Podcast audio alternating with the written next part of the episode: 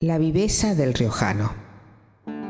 Encontrábase un día un coronel de nuestro ejército presenciando en la provincia de La Rioja un examen médico que se hacía a jóvenes de 20 años con el objeto de determinar si eran aptos o no para el servicio militar.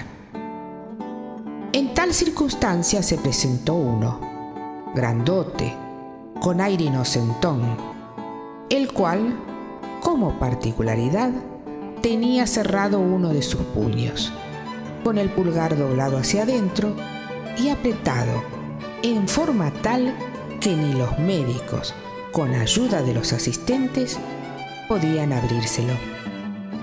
Interrogado acerca de ello, manifestó tenerlo así de nacimiento, por cuya causa nunca había podido utilizar la mano Convencidos ya los médicos de que era inepto para servir en el ejército, lo dieron de baja, indicándole se retirara.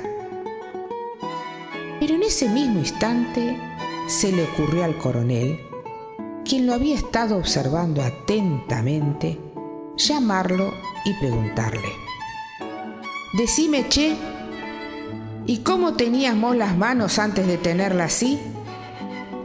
Y así, mi coronel, respondió sonriente el muchacho con toda espontaneidad, mostrando la mano totalmente abierta.